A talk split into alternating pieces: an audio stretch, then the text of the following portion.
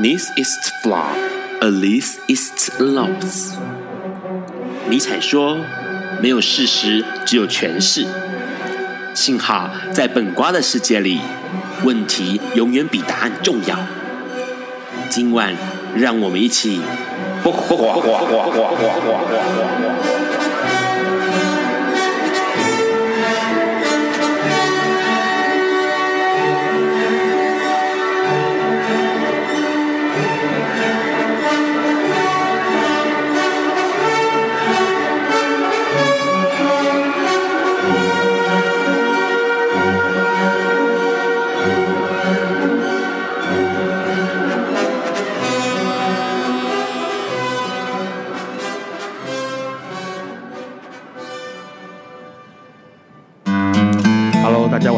今天是二零一六年的九月二十九日，礼拜四，现在是晚上九点钟。你所收听到的是不寡不瓜秀 Life 直播，我是 Run。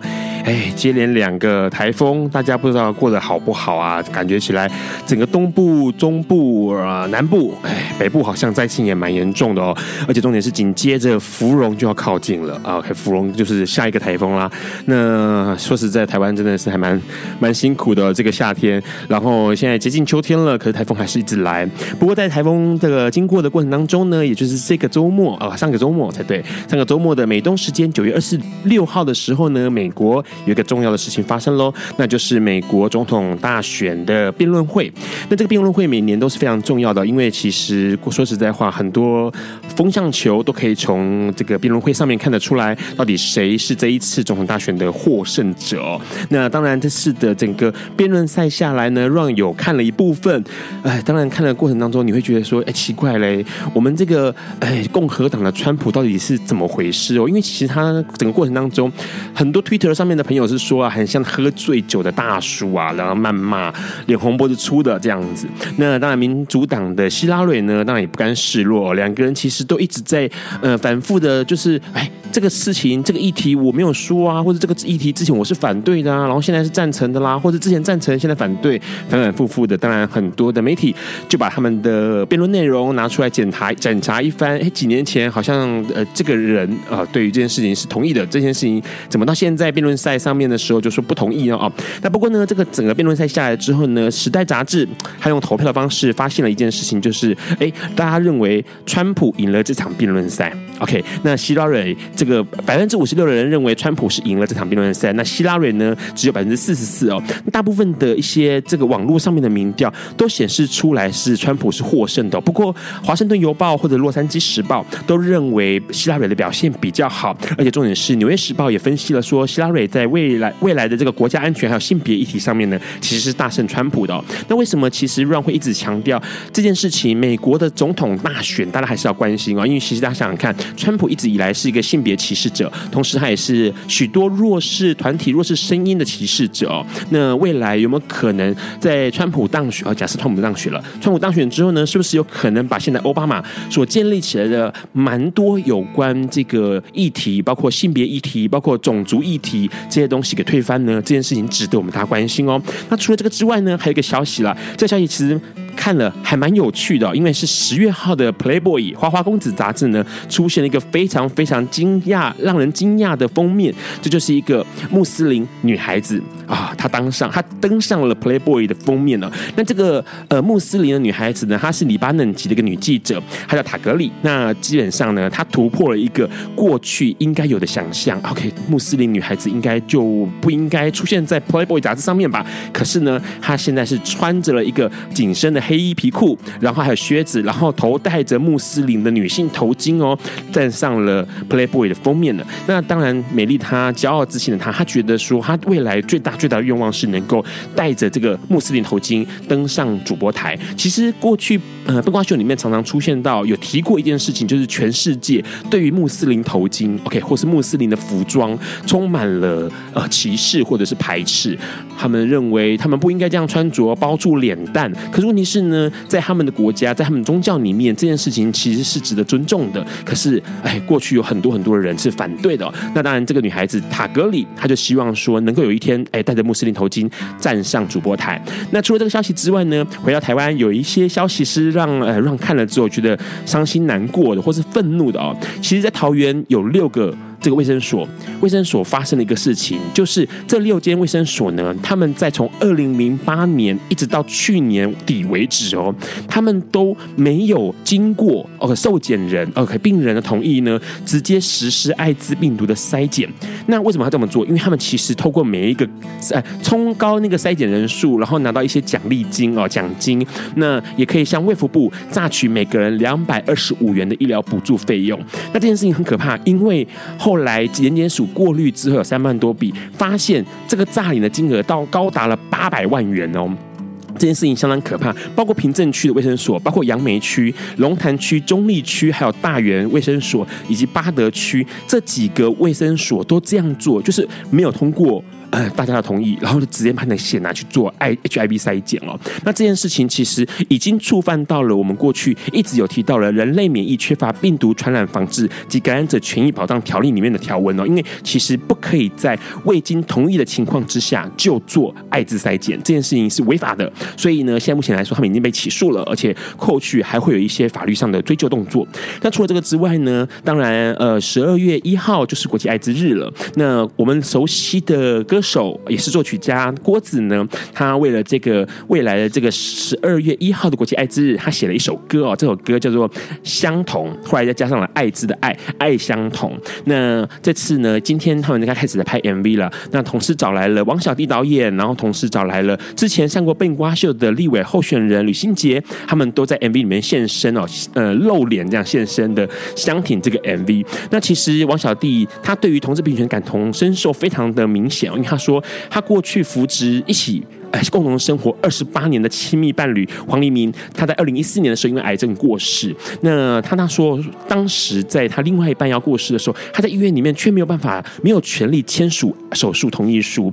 黄小弟就只能够焦急的在手术房外面等候。所以，他对于同志平权这件事情，他非常非常的在意，而且非常非常的希望能够为这件事情多发点声音哦。那当然，这个 MV 拍出来之后，相信你也会获得很多人的这个回应跟期待哦。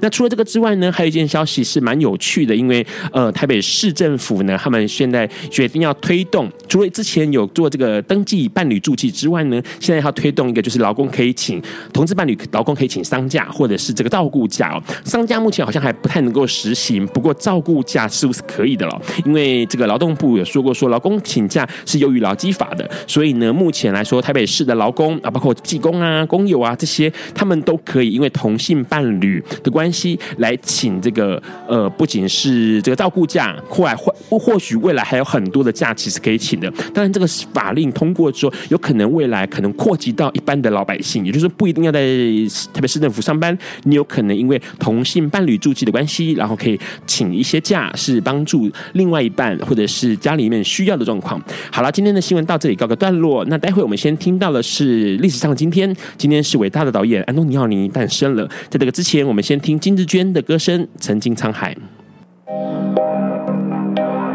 有一天，亚里斯多德在河边洗脚，他看了看身边的学生，将脚抽出水面，再踏入河中，说：“此水已非前水。”另一位古希腊哲学家赫拉克利特也说：“人不能两次踏入同一条河中，因为无论是这条河或这个人，都已经不同，就如同。”历史上的今天，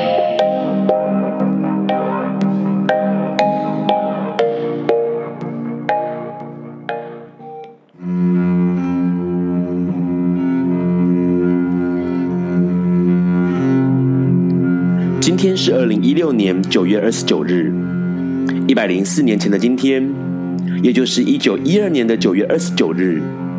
电影美学上极具影响力的导演安东尼奥尼诞生了。安东尼奥尼全名米开朗基罗·安东尼奥尼，在意大利北方的历史名城费拉拉出生。大学时期，他所念的并非与电影相关。在取得经济学位后，喜欢电影的他就在地方报纸担任电影记者。五年后，他从意大利搬到罗马。开始为《电影》这本杂志工作，只是这是一本法西斯主义的电影刊物，所以不难想象为什么安东尼奥尼在几个月后就被开除了。安东尼奥尼后来进入罗马电影实验中心，正式开始学习电影技术。三十岁那一年，他与罗塞里尼合作写出他人生第一本剧本《飞行员的归来》。从这一年开始，安东尼奥尼大量撰写剧本、拍摄短片，尤其他的短片充满新写实主义风格，似乎是对被拍者的研究记录。三十八岁的安东尼奥尼拍摄了第一部长片《爱情编年史》，他就有内容描述中产阶级，来走出自己的新写实主义。接下来的七年间，他的电影都在描述中产阶级，包括失败者、不带茶花的茶花女、女朋友。之后，他又用《公路之王》重回探讨工人阶级。安东尼奥尼在这些年的拍摄中，实验了原创的电影新风格。这个新的手法，也为后来全世界的电影美学打开了新的视野。那就是舍弃传统的叙事方式，而以一系列表面上看起来无关的事件来表现。此外，大量运用长镜头来传达他想传达的诉求。这样的手法，到了安东尼奥尼四十八岁时，更为精湛熟练。那一年的作品《情势》，让他一举在国际闻名，同时也在全世界的艺术电影院大受欢迎。一九六二年的英国《视与听》杂志，甚至将《情势》列为影史十大佳片的第二名。《情势》上映后，隔年安东尼奥尼以一年一部片的速度。连续拍摄了《夜》《时》这三部，以及一九六四年他的第一部彩色电影《红色沙漠》，都在探讨人类在世界中异化与疏离，在巨大的苦闷和孤独下，转而寻求爱情，却再度因无形的隔阂，落入更绝望与深沉的孤独中。因此，《情势》《夜》《时》。被合称为疏离三部曲，而《红色沙漠》有时也会被认为是第四部曲。安东尼奥尼在一九六六年开始尝试英语电影，《春光乍现》就是他以英国为背景完成的第一部英语作品。这部电影带来空前的成功，无论影评或销售都是叫好叫座。甚至是与安东尼奥尼同时期另一位伟大电影导演伯格曼唯二欣赏的片子，另一部则是刚刚提过的《夜》。安东尼奥尼带来的艺术美学，深深影响后来整个电影界，甚至被认为他比其他导演更能鼓励电影工作者去探索简约风格且开放结局的叙事方式。二零零四年，公开表明深受安东尼奥尼影响的电影导演王家卫与史蒂芬·索伯德各自拍了一个短片，与安东尼奥尼自己所拍的《玉》构成了一部电影集《爱神》，来向安东尼奥尼致敬。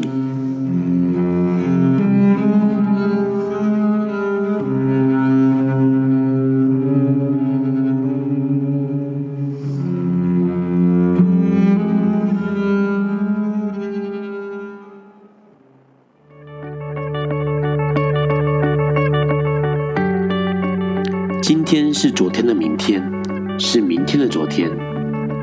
今天可以是去年的今天，前年的今天，甚至是历史上的今天。但今天不会重来。你今天过得如何？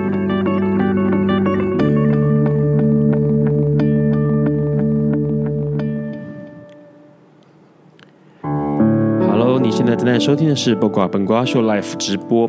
刚刚先听到了，哎，非常好听，金智娟的歌声，娃娃的歌声啊，曾经沧海，这是收录在一九九二年《四季》这个专辑里面哦。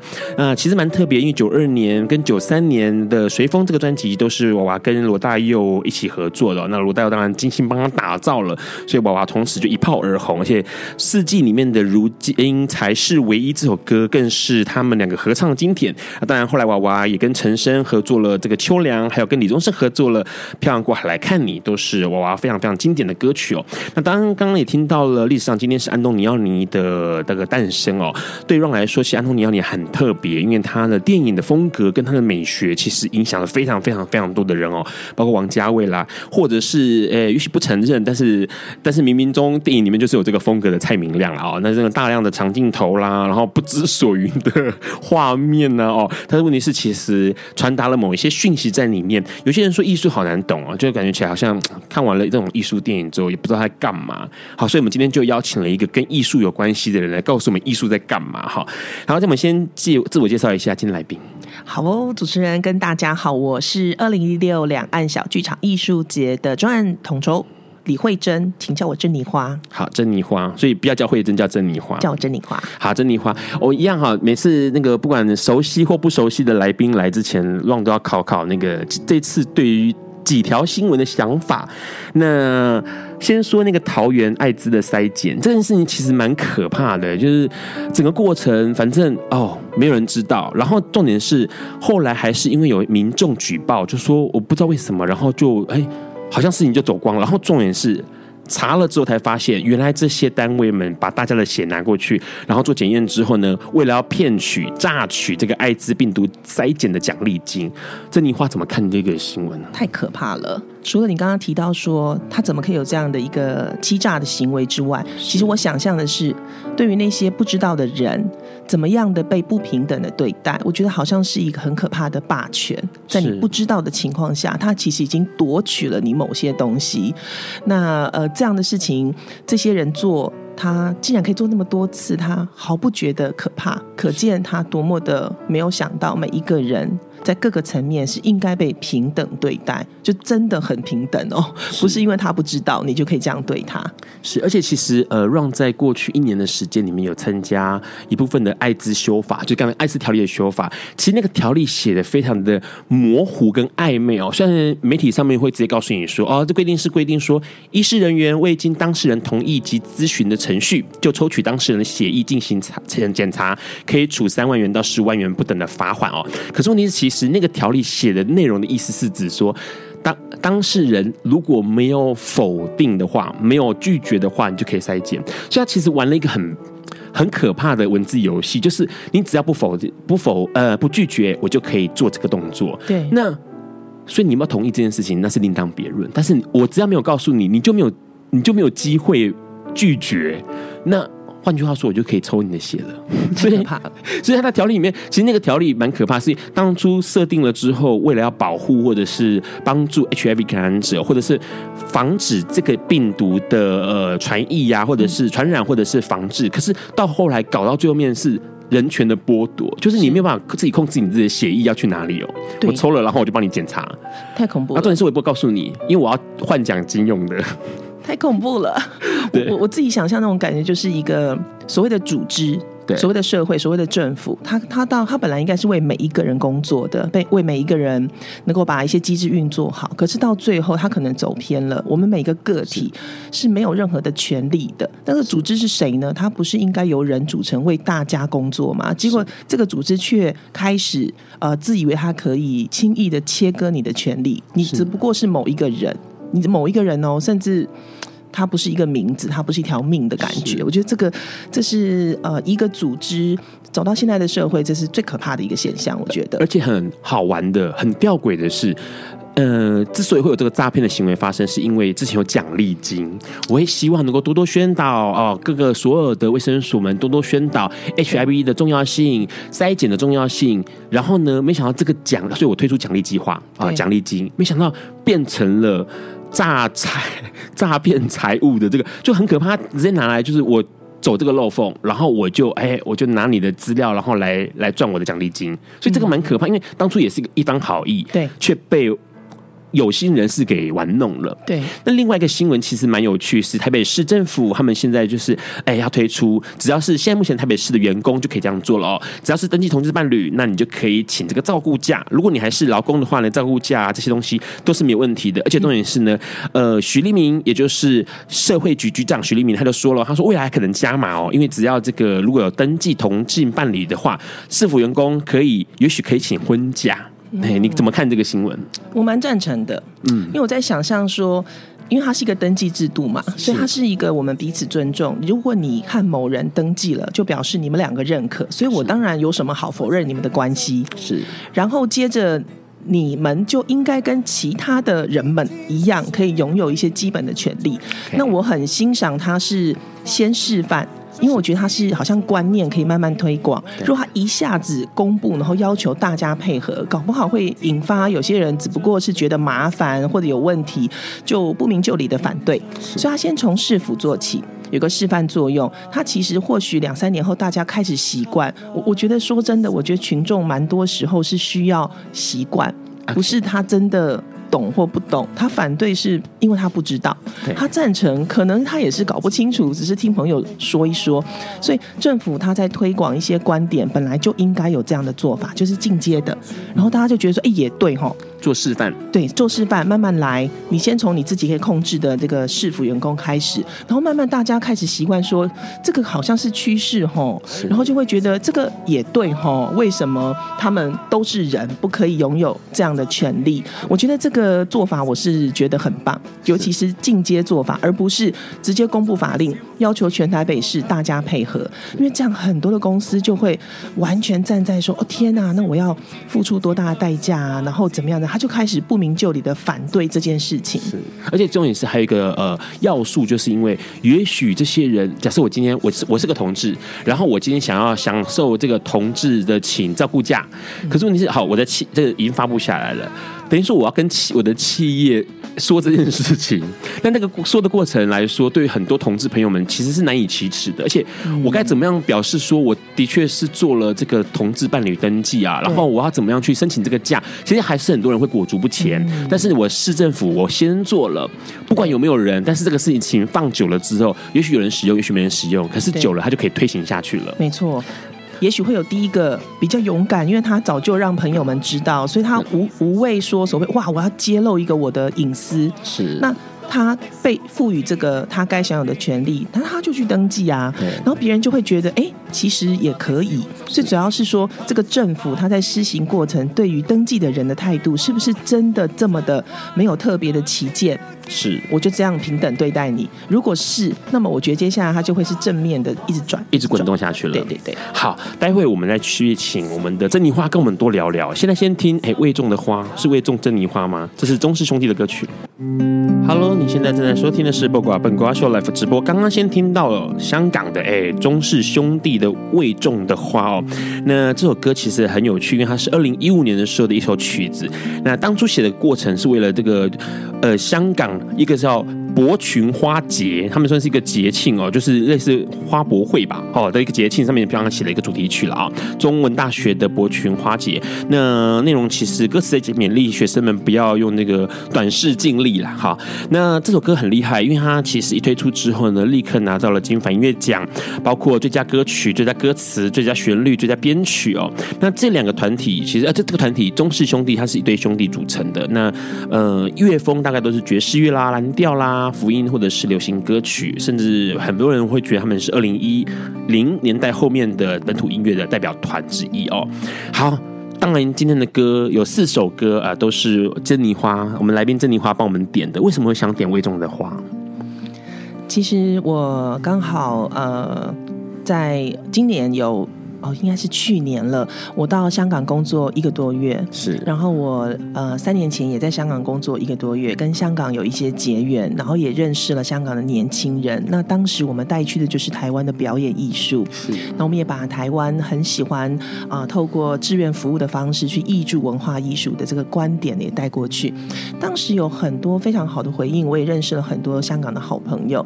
等到我去年再去的时候，我们也知道之前有那个雨雨伞运动，是。那我曾经有一个香港的好朋友，他是小朋友啊，才二十几岁。那他在大学，在东华大学就上过我的课。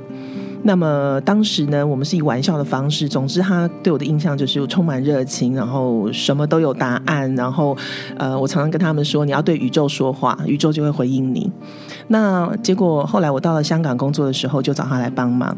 那雨伞运动的时候，他嗯非常的难过，就说香港的命运，香港的年轻人。那嗯，他写了一个明信片给我。他问我说：“嗯，他说宇宙之花真理花，你跟我说过，你只要对宇宙许愿，他就会回应你。”然后他问我说：“真的吗？”我有一直在跟宇宙说，香港怎么办？我们要怎么去活下去？我们怎么会有变成这样的一个环境？他说有希望吗？他写明信片给我，我觉得这个这件事情对我来讲非常的。冲击非常的大，是。然后我也在，因为当时在香港工作，也也充分感受到一个一个一个政府一个组织，他怎么去面对他整个社会的一个人民，他是用什么样的态度跟观点去看待这些人，而这些人要在街头上面用这样的方式，才能争取他原来就应该拥有，原来是不是还给我，就是你本来就应该给我的一些权利，那。呃，在那个工作期间，就接触到中氏兄弟，然后也也因为他们也很支持这些方面的活动。这首歌我听了就非常的感动，我不知道为什么听了这首歌，我就觉得他完全说出了。香港的年轻人怎么新生，然后怎么面对自己的生命，跟他的社会，还有香港是非常的失根，非常的没有认同感，他们一直在找寻自己的定位。那这一点，我觉得我自己觉得，在台湾，尤其我的年纪的这一代，我觉得我们也在。一种好像有根，但是又仿若失根，但是不断在寻找，然后不断有人告诉你，那不是你，那不是你的国家，或那不是你的定位。所以我觉得在这一点上面，台湾跟香港是有一个很奇妙的情感连接。所以这首歌对我来讲就是很特别，而且它就很好听。好，你花了很多时间介绍中氏兄弟的《为众的花》，所以你现在只剩下二十秒钟，可以说为什么要？点播《曾经沧海》，因为我很老，这是我大四的歌曲，非常的好听，所以我那时候有多么的老派，就是已经有一种很沧桑的心情去面对生命。好，因为我玩的歌曲很多老一点的，哎，五年级的同学们应该，哎，六年级应该也都有印象了哈。先聊一下。呃，你刚刚你一开始的时候有说到的是这个二零一六两岸小剧场艺术节的专案统筹，所以呃，基本上这个活动是你负责整个的，包含包含宣传啊，包含策划啊，这些东西。嗯，我今年加入的时候，在节目的部分其实已经定下来了，是因为主办单位广义基金会，我过去两三年常跟他们合作，是，所以呃，等到我加入的时候，说实话，今年的基本的节目已经核定了，但很多的周边活动还没有发展，所以在那个部分我。就花了比较多的心力，所以你之前过去的工作经验或者是专业的部分，都是在表演艺术上面。对，我基本上这一生都在做表演艺术为主，只是在这个领域里面，我做很多种的工作。我做剧场管理方面的工作，也做了十年以上。那么我呃前面两年也在台北艺术中心的筹备办公室工作，我也在真理大学的音乐应用系就教授一些艺术行政方面的课程。然后这些年做蛮多课程的。是，所以问一下，因为其实呃，这个活动哦、这个艺术节的名称叫两岸小剧场，哎，很好，很多人好奇说，为什么是小剧场？嗯。为什么是小剧场，而不是大剧场或者大戏或者是什么的？对，因为呃，我听这个发起人他曾经这么说。说实话，五年前并不知道应该办一个小剧场艺术节。那时候基金会他就是在责任的认定上面是促进两岸的在文化艺术上面的交流。当然，他也更是责成自己作为一个平台，那把台湾的戏剧或好的作品能够有机会在大陆这块市场。然后有一种比较合理、比较好的方式去展现。是。那么我知道他是二零一二年开始有一个机缘，就跟一些单位，北京的青年戏剧艺术节合作，开始把北京的一些青年的戏，就小小的戏哈，比较有实验性的、比较年轻人的作品。带到台湾，也把台湾的戏带过去。那么，在这个过这两年的过程当中，忽然发现很多人都啧啧称奇，说若不是有这个平台，是没有机会看到小剧场的作品。两岸皆然，为什么？因为小剧场它不具有足够的市场的能量，能够支撑它的商业运作，所以。如果你是代理人，或者是你是团体，你根本就卖不回来这个票房，你当然就不会去。所以他就发现，哎，其实这件事情很重要，因为小剧场它特别能够反映的，说实话都是呃比较青年人是他的想法，然后他比较大胆、比较勇敢，他的疑问全部都反映在他的作品里面。那么，因此你可能可以透过他了解。那个城市的年轻人在想什么？他们忧虑什么？关心什么？当然，如果你扩大，也可以说透过他，可不可以看见那个城市的某个面向？所以就发现这件事情，如果基金会不做，好像不太对。就这么简单，所以他就继续做下来。那过去三年才真正的定名字为两岸小剧场艺术节，而且打算就是要持续的经营下去。是你，因为您之前做过很多呃表演艺术的相关的，不管各个层面的工作，是你自己觉得小剧场跟呃大剧场或者大戏？最大的不同，刚好提到嘛，它其实因为小的关系，所以看到的是年轻世代，或者是更真实的那个面貌。对，让之前也看很多的这个呃，不管是表演艺术，或者是戏剧，或者舞蹈哦，发现小剧场好像有一个特质，就是它实验性很高。是，我想要怎么玩就怎么玩，我不管，就是因为我小嘛，所以基本上也不会有树大招风的问题，所以他大胆。然后尝试敢尝试新东西，没错没错。然后反正有什么想法就丢进去，然后你会发现有时候可能当然就会就会那个呃很糟糕，当然也会有很糟糕的踩到雷，对，有很糟糕。可是问题是多半你会眼睛会一亮，就是说啊，原来现在人在玩这个哦。是对你自己看小剧场的经验多不多？我自己看小剧场，其实比例上来说可能有一半。说实话，我对于一个非常大而且非常完美的节目，我的兴趣没有那么高哎，是因为。就是没有那么兴奋，说哇，就是他在想这个，他竟然会做出这个东西。可是小剧场确实踩到雷的几率是比较高，是，所以这个是很有趣。我我大剧场也看，但小剧场我通常会充满期待。是，哎，我我自己对小剧场是比较期待的。所以你最喜欢小剧场的哪那个那个关键点，就是因为它可以让你充满期待，对，生猛。是哦，生猛，我觉得生猛是重点。对对对，我觉得是有一种生猛的力道，因为它就是反映出来，可能不成熟。有时候你会看见非常多不成熟的做法，可是说实话，我会看到更多创作者比较真诚、比较直接的那个情感跟想法的力道，恨不得全部丢出来。这个跟。大型作品难免他是更熟练，他更懂得收，他更懂得去调整，其实是不太一样的情感，很直接。我觉得小剧场是呃。刚刚有提到这个活动的名称叫做两岸小剧场艺术节，所以两岸指的是目前是指台湾跟中国嘛，对不对？哎，对，中国大陆。未来会有开发更多的地方的可能性吗？其实我了解发起人呃副执行长他最早因为在北京驻点，那么也也也是有一个背景，因为北京确实是整个中国它在那个艺术人文方面发展是比较蓬勃的，像上海比较没有所谓的这样的小剧场，上海是更。上海的戏剧活动是更回应所谓的商业机制，就是说，我知道我这样写会有人买，就这样。北京它在思考性上面确实是比较多元的，批判性也比较有，当然是藏在台湾呢。你自己觉得台湾的小剧场的批判性够不够？其实我觉得现在没有那么够，就是比起嗯十十年前十年前那个时候，我觉得那个批判性是非常非常强的。那我觉得批判性不是不好，批判性只是代表这些创作者他有在关照这个社会，他有关照他自己，他提出问题，提出疑问。那我觉得现在那个批判性虽然没有那么强，但是它也反映了现在的年轻人他在面对社会的时候，他所关注的点在哪里。是那那这个我觉得没有好坏的问题，最有趣的就是他永远你都可以看见现在的年轻人在做什么，其实那就是他的世界。那因为我已经四十几岁了，有时候真的会发现哇，你跟三十岁跟二十几岁的人就是有一个很大的落差。是那这是有趣的。是我，我之前有个印象是去看那个小剧场，很久很早之前，然后他是用那个恋人絮语去变成剧本，就强尼强纳森男生版。然后我记得印象很深刻是，大概演出二十分钟之后，后面一排老人们都纷纷的 愤怒离席，因为逃离愤怒。对，因为那个剧，哎。珍妮花应该知道的，那个这这就是要裸露嘛，然后就是要极度的挑战你的道德观。好，待会我们要请强那个珍妮花跟我们多聊一聊。那我们现在先听齐豫的歌，快结束喽。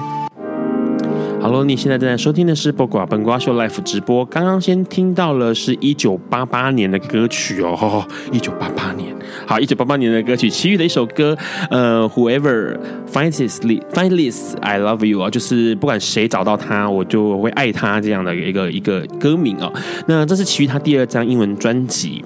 那本身其余发行了到现在发行了七张专辑，这是其中第二张啊。那这故事其实蛮有趣，因为就讲说这个孤儿院的一个孤单小女孩，那她想要。一个友谊这样子，所以他就写了一个字条，然后字条让他认识了一个同样需要友情的老人，然后两个人就诶欢度一段时间，但是这个欢度的时间当然有结束的一天呢、所以那个珍妮花，这是你的心声吗？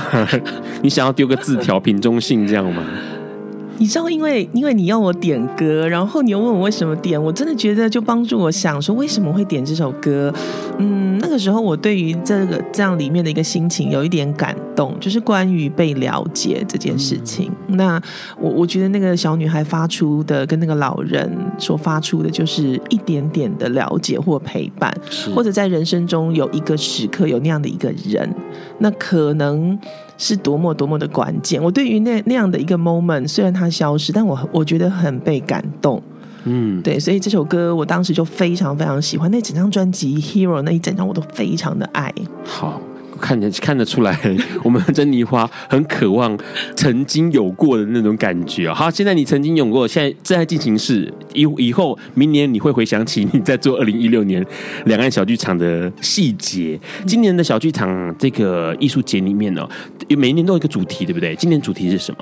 其实啊，它没有像一般的艺术节有所谓的策展艺术总监的概念，是它一个贯穿的就是生活有戏，戏在生活，因为他觉得。其实所有的戏剧、所有的作品，它都是某种程度的反映人生，可能是这个创作者的想法，也有可能他看见别人的生活，所以他定了一个非常宽大的主题。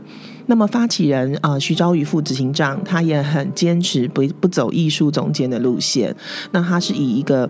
策总策划跟总统筹的概念来看这个事情，所以这个主题说实话，它非常的宽，放在任何个艺术节都可以。是，嗯，所以今年的呃艺术节，这次的艺术节里面，这今年的特点跟往年有什么不一样？今年是算是第五届嘛，对不对？对，从那个第一年的发起，二零一一开始，二零一二啊，今年是第五年，啊第五年。那正式定名两岸小剧场艺术节是三年了，好，总共加起来是第五届。那么今年走到第五届，其实每一年基金会。他把这个艺术节当做一个平台，都在做做新的事情。今年除了一样是挑，它有两个特点：第一个，它是原创剧本的作品；第二个，它是嗯有口碑的。是，所以哎。诶我常常那个发起人一讲到这边就说：“哎，讲完了，对，讲完了。”他说：“那我的理解是这样，原创它就是代表了这个创作者他想什么，他关心什么，所以他会做这个作品。是，就是刚才有聊的，可以反映年轻人想什么，反映这个城市的情况。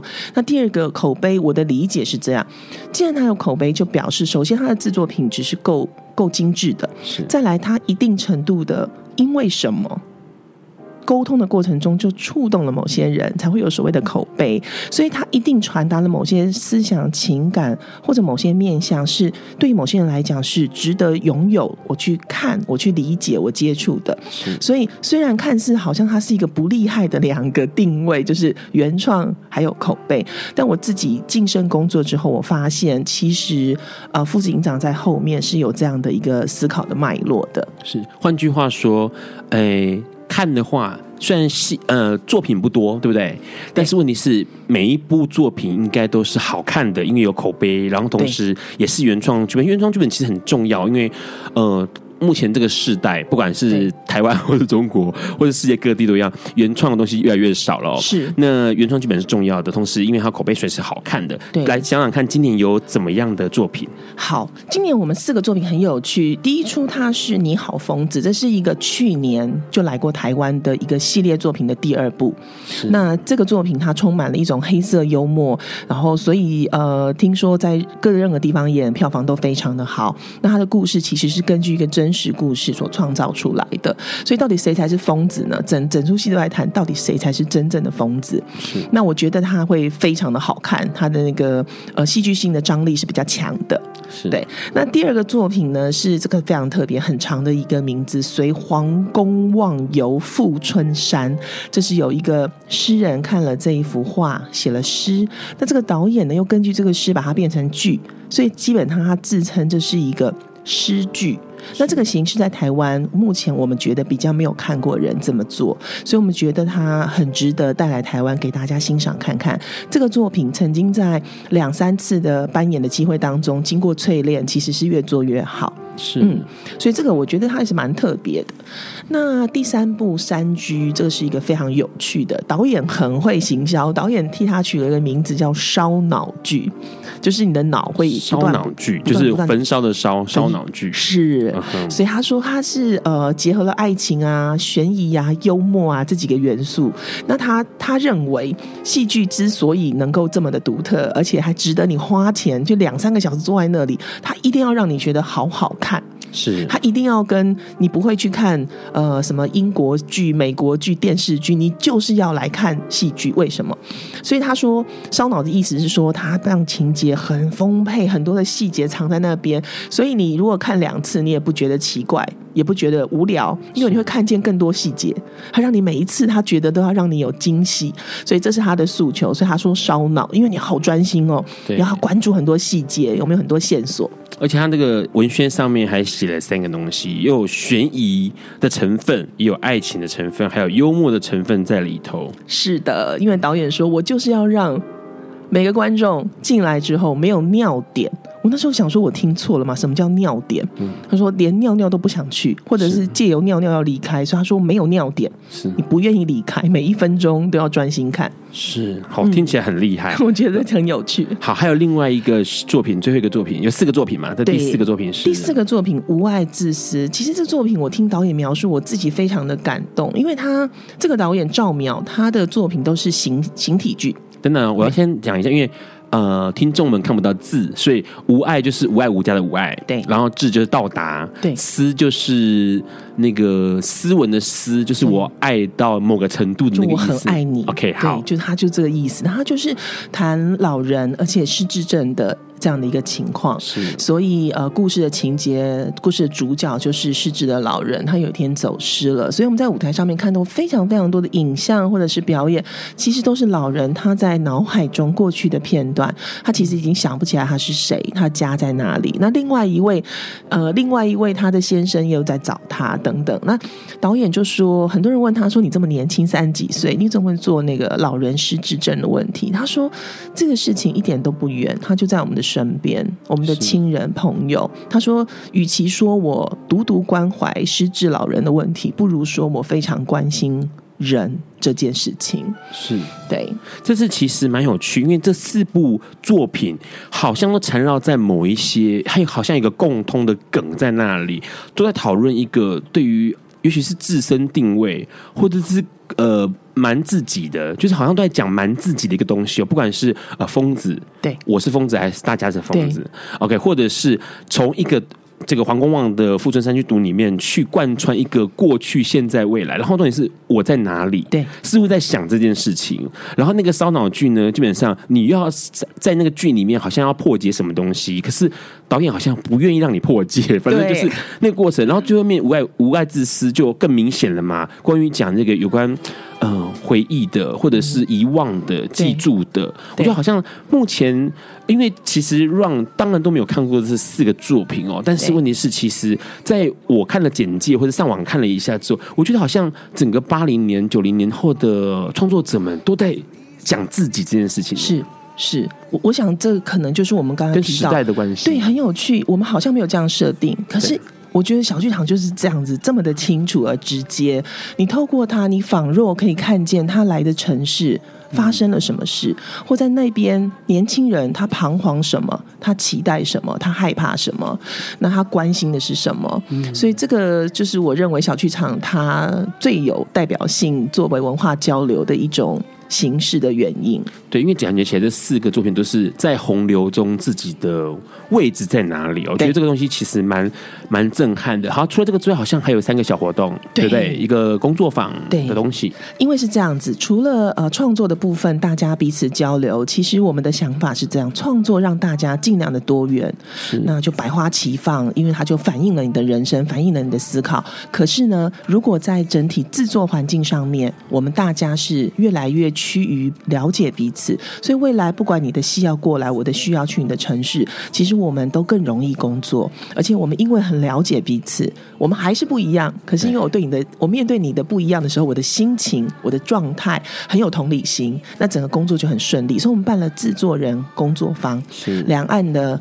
呃特别邀请了各十二位的在线上然后崛起中也很有经验的戏剧制作人，我们做了三天的工作坊，是。然后另外我们做了读剧，就是原创剧本的推动，嗯哼。还有一个是在方展发展对话，有关小剧场生存之道的一个类似讲座的东西，对不对？没错，在北京办了，嗯、然后我们在台湾接下来，呃，我们已经办了。像不久前我们在高雄就跟北京创作者跟高雄创作者去谈这个创作这件事情，还有创作者你怎么面对生存？好。听起来创作者需要面对生存，没错。然后观众好像也需要面对生存。我们先听这首歌，完了之后，我们请珍妮花跟我们讲一讲。这首歌也是一个典型的范例，流行乐跟京剧的结合。北京一夜。爱因斯坦说：“这世界不会被那些作恶多端的人毁灭，而是冷眼旁观、选择缄默的人。”苏格拉底说：“世界上最快乐的事，莫过于为理想而奋斗。”今晚谁来跟我们说悄悄话？名人悄悄话。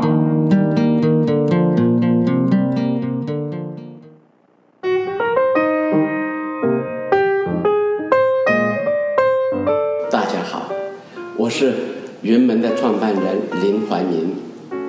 我跟每一个人一样，常常因为工作啊碰到了瓶颈。有些时候，事实上事情做得很顺利，可是因为没完没了，闷得很，总是觉得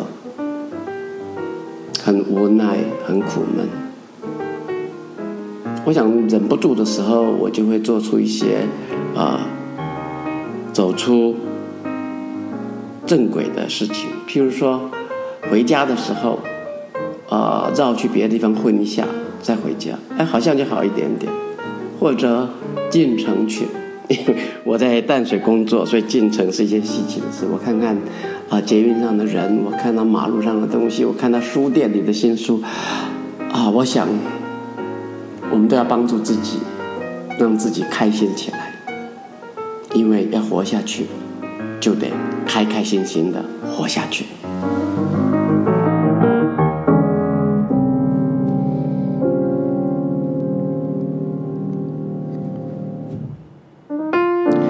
你现在正在收听的是《八卦本瓜秀》Live 直播。刚刚先听到了一九九二年哦的歌曲哦，非常非常古老，因为这首歌后来被信。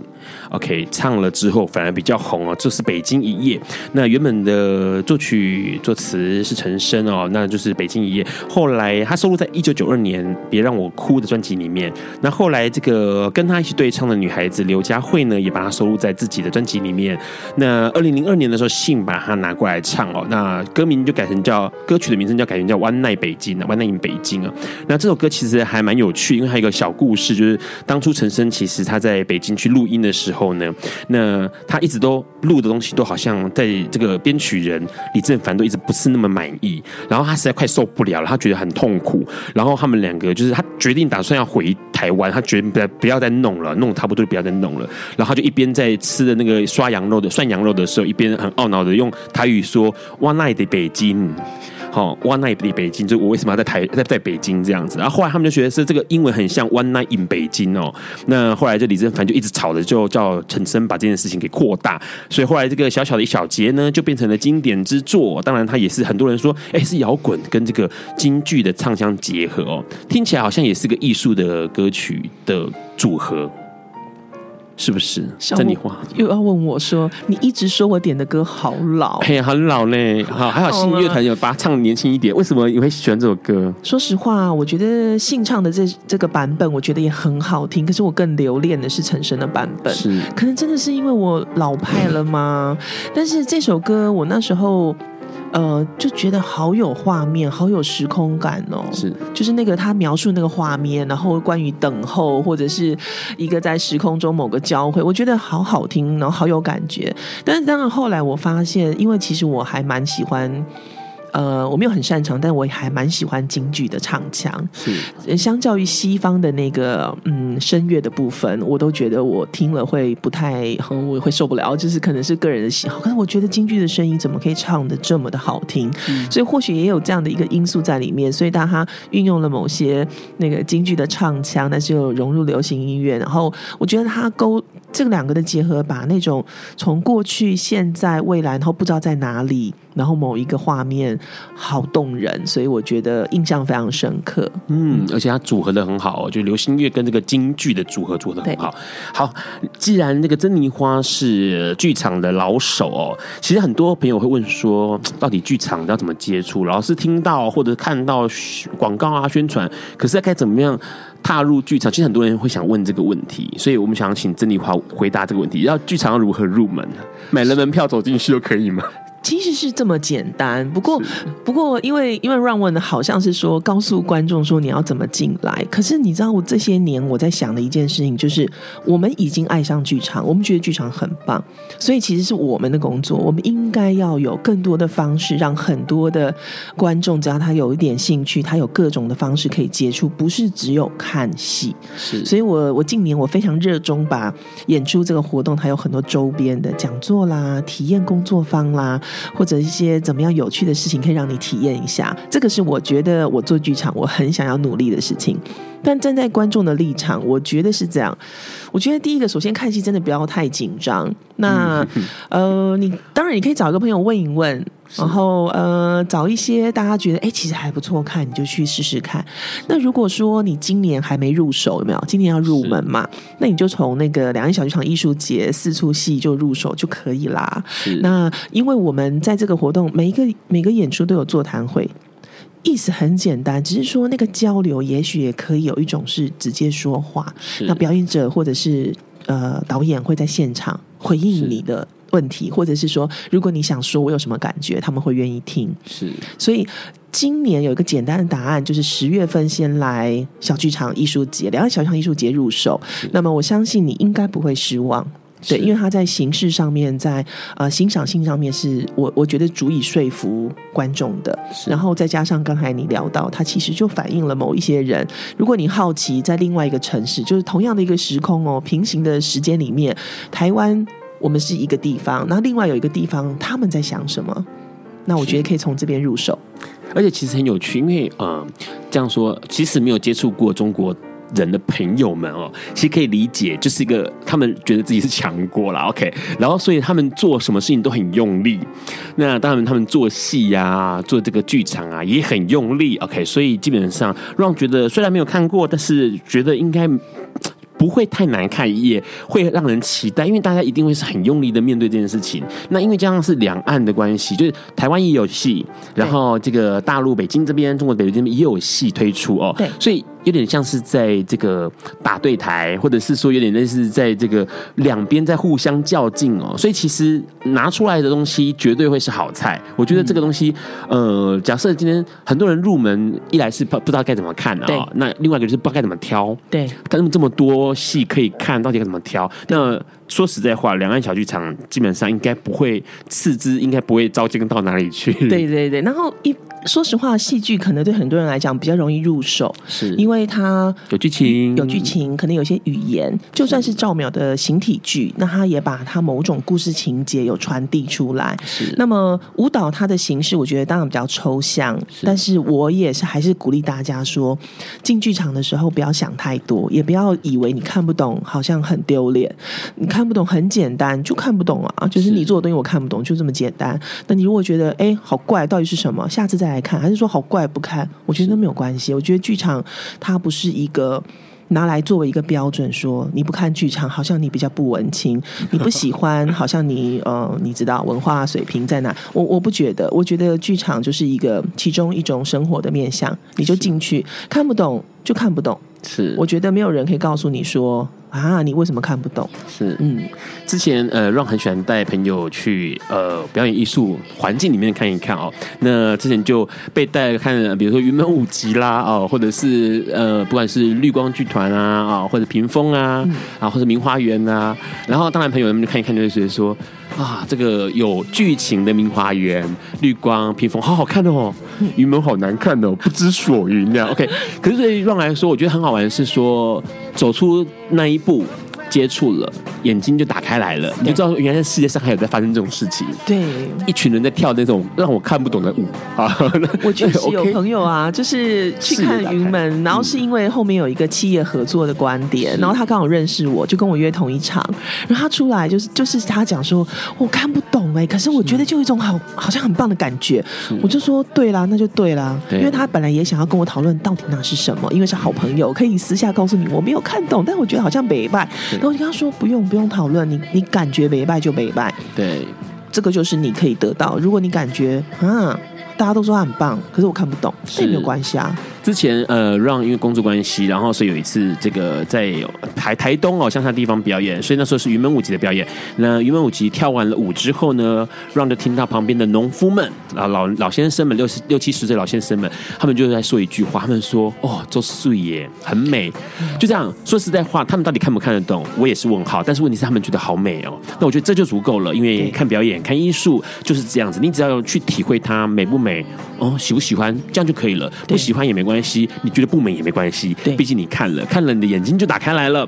好啦，今天来赶快广告时间，给你半分钟。广告时间到了，是这样子。今年呢，我们就在十月从台北开始启动，我们有三个礼拜四出戏。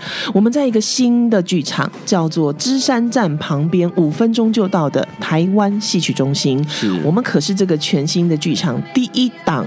售票演出是对，所以这是一个新场地，大家也不妨来过来逛一逛。然后我们的时间呢，从十月十四号开始。然后台北会连演三周，然后呢，呃，高雄呢就是下一周也继续连演三周，所以我们总共是十月十四号到十一月六号。那我们的售票很简单，就在两厅院，你只要打是两岸小剧场艺术节，就一定可以找到，脸书也找得到我们。所以它现在目前是均一价，对不对？哎，均一价五百块，五百块一场就对了。是的，好的，所以基本上呢，价格很便宜，五百块钱可以看一出好戏，这种机会绝对不要错过，而且时间蛮久的，所以不管你在台北或者在高雄的朋友都有。机会去看一看，而且重点是十月底，很多外国朋友要来台湾参加台湾同志游行，拉他们一起去看戏，绝对没有错。Oh yeah, 好哦，好，今天的节目到这里告个段落。下个礼拜呢，我们要邀请第七届的高雄同志游行呃筹划人员小瑞来跟我们讲今年的游行的主题是劳师重动哦。那最后面我们就放一首歌叫《Kill for You》，要给这个我们今天的珍妮花跟所有听众。那他为什么问我说为什么要点这首歌？对啊，因为只是一个新歌，刚上刚上架的新歌。来综合一下你的古老歌曲，今天晚上就到这里了，晚安，拜拜喽，拜拜。